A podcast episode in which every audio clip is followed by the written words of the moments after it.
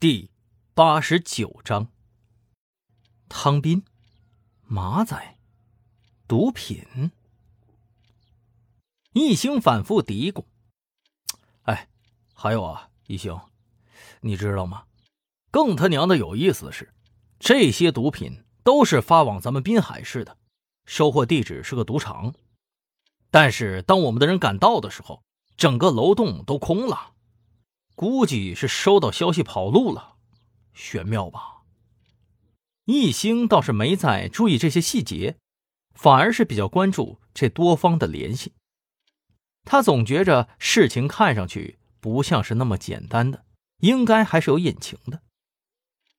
易星忽然问道：“哎，对了，李队呀，你你那个大侄子呢？汪旭东去哪儿了？”啊，他。他这几天放假休息了，他没和你说呀？哎呦，这个臭小子，回头我得好好教育教育他，一点规矩都没有，连招呼都不打了。一兴怕李明耀接着唠叨，转身想去法医室找丁文璐聊一下。李明耀突然好像想起了什么，说道：“哎呦我去，瞧我这记性，差点把重要事给忘了。今天下午两点啊，在大会议室开会，讨论今晚的行动。”记得到时候来啊！什么行动？啊，对啊，呃，是抓汤斌的啊。他的住处我们已经找着了，所以呢，局里决定突袭。详情等一会儿你就知道了，别忘了来啊！下午一点五十五分，一星准时来到了会议室。他特意挑了一个角落坐下，抬眼望过去。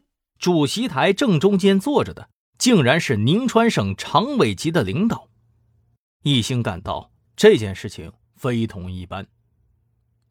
郝和平代表刑侦局做了专题汇报，介绍了晚上的行动方案。好，感谢郝和平同志的发言。刑侦局为了这次行动，看得出来做了缜密的部署。郝局长也做了妥当的安排。我代表省党委、省政府的领导班子，说几句话，表达两个意见。一是对重特大恶劣犯罪，省委、省政府、省政法委的主要领导同志都是达成一致意见的，见到一例，打倒一例，绝不姑息。老百姓的安全。是头等大事。二一个是滨海市近几年的打黑除恶行动，还是比较有成效的。这都是各位一线干警们的功劳，大家的辛苦，我们各层的领导都看在眼里。与犯罪分子的斗争还要继续持续，扫黑除恶不是运动式的整治，而是要持续下去的常态化战斗。今天晚上的行动，大家要打起十二分的精神，一定不要辜负了群众们的嘱托呀！既然大家都没什么意见，我代表省委、省政府宣布，行动批准了。等一下，我不同意抓捕汤斌。所有人听到这句话都震惊了。当他们环顾四周，找到发言者的时候，也都释然了。因为说话的是易星，他一向是特立独行的。易星继续说道：“各位领导，我反对的原因，主要是我认为汤斌只是一个提线木偶，他背后一定还有黑手。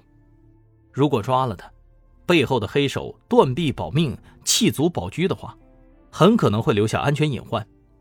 这样的抓捕肯定没有多大效果的。”郝和平见状。赶紧抬手拦住了易星的话，转过头来看向了常委领导：“啊，常委同志啊，请允许我介绍一下。这位说话的是易星，不是咱们政法系统的干警，而是犯罪心理学的专家，组织关系还在滨海市医科大学，借调给我们当特别顾问的。他帮我们破了不少的案子。”就是人比较耿直。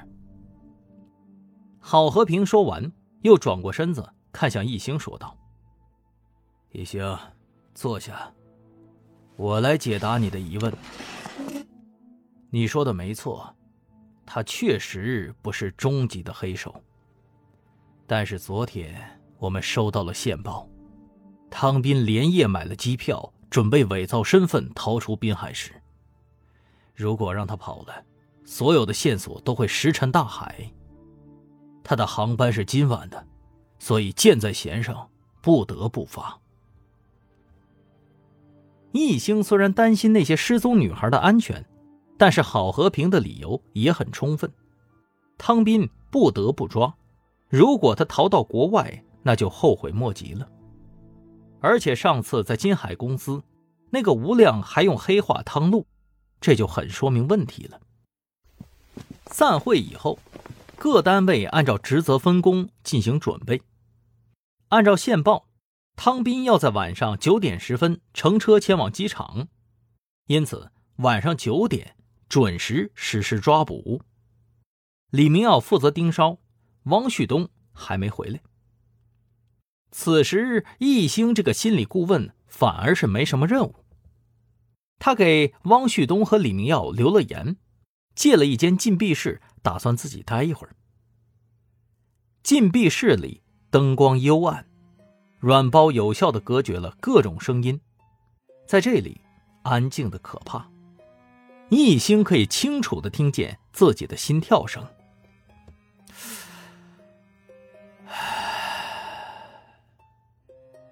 一星不断的做着深呼吸，他的大脑飞速转动。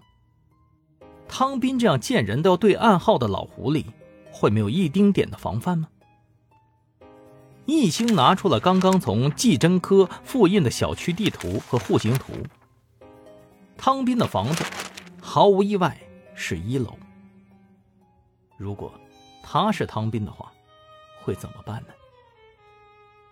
时间一分一秒的过去了，等到易星推理完毕，天已经黑了。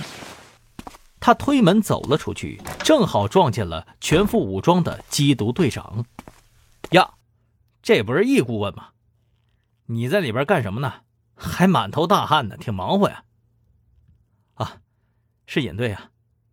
哎，对了，呃，我问一下，有人看见汤斌回家了吗？